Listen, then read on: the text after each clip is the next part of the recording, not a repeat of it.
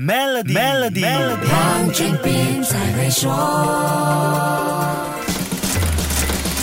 你好，我是黄俊斌。经济合作与发展组织 （OECD） 一项研究显示，那些中小企业在出口业参与度比较高的国家，中小企业跟大型企业之间的薪资差距是比较小的。也就是说，在这些国家，不管你是在中小企业打工，还是在大型企业任职，工作的待遇都是差不多的。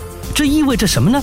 劳动市场可以更加均衡的发展，求职人口不会一窝蜂地涌向大企业密集的城市，在小城市和乡镇的企业也能够吸引到人才。当然，越多中小企业做出口，就表示跟国际贸易的联系越大，对加强国家的经济是越有利。但很可惜的是，全球中小企业在国际贸易的参与程度相对来说还是比较低的。在 OECD 的成员国当中，几乎所有大型的工业企业都有出口业务。反观中小型的工业企业，进行出口业务的比例只是介于百分之五到百分之四十。Facebook、OECD 和世界银行在二零一九年夏天联合进行名为“商业未来”的调查，发现参与国际贸易的企业平均少过百分之十五，同时拥有进口和出口。业务的企业只占了百分之五点六，只是进口商的占了百分之五点四，单纯是出口商的只有百分之三点五。受访企业都有 Facebook 的专业，算是做了最基本的业务数字化和网络化。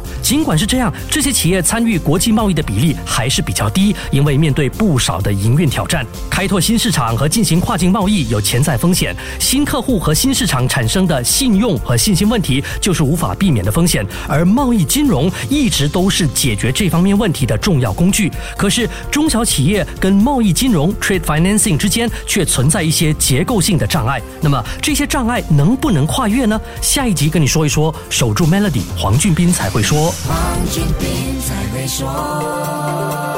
现在就通过 Maybank SME 抓住新商机，详情浏览 maybanktoyou.com 的 my/sme 或致电幺三零零八零八六六八，需符合条规。